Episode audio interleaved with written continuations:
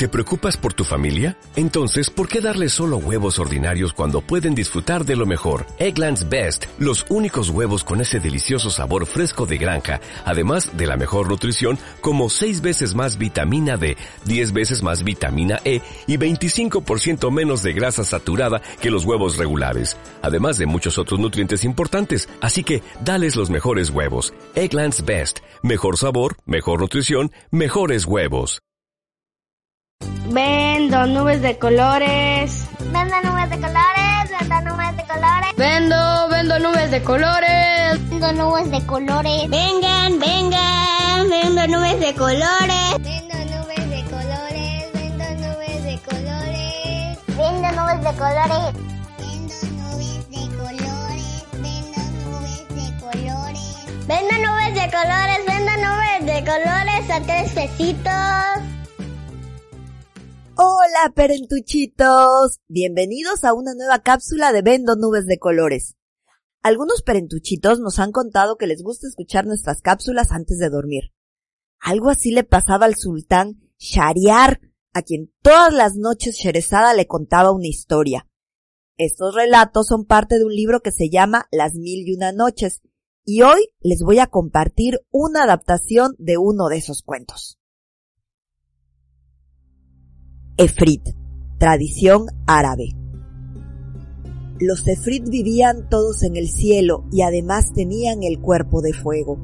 Por desobedientes fueron condenados a ser prisioneros por miles de años. Si buscas alguno, ten mucho cuidado, acaso lo encuentres muy malhumorado. Hace muchos años existió un honrado pescador que acostumbraba a echar sus redes cuatro veces por jornada y ni una sola más.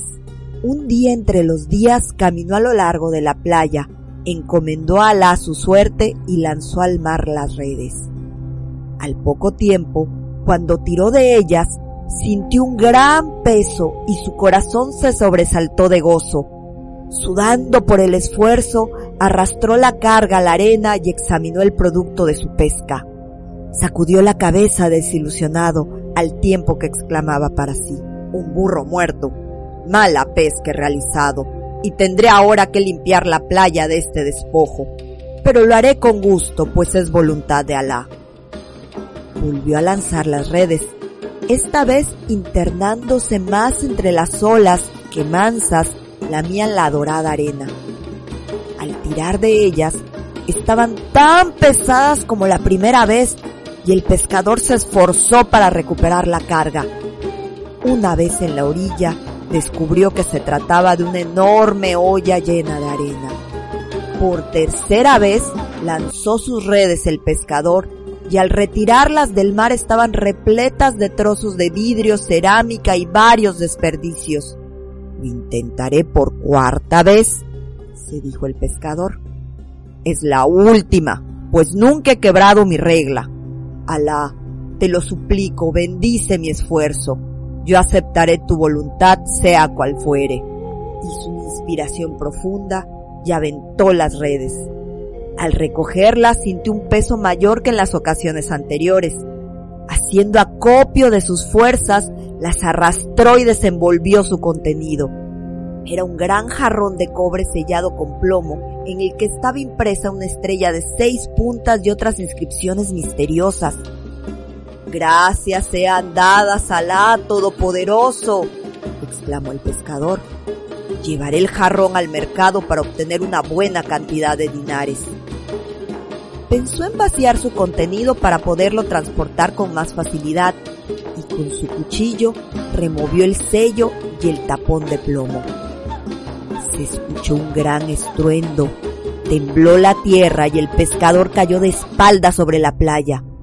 Una espesa nube de humo salió del jarrón. Cuando se disipó, ante él se encontró un gigantesco efrit, uno de aquellos espíritus indomables hechos de fuego, enemigos de la raza humana y que hacía cientos de años había dominado el gran Salomón con su sabiduría y sus artes mágicas.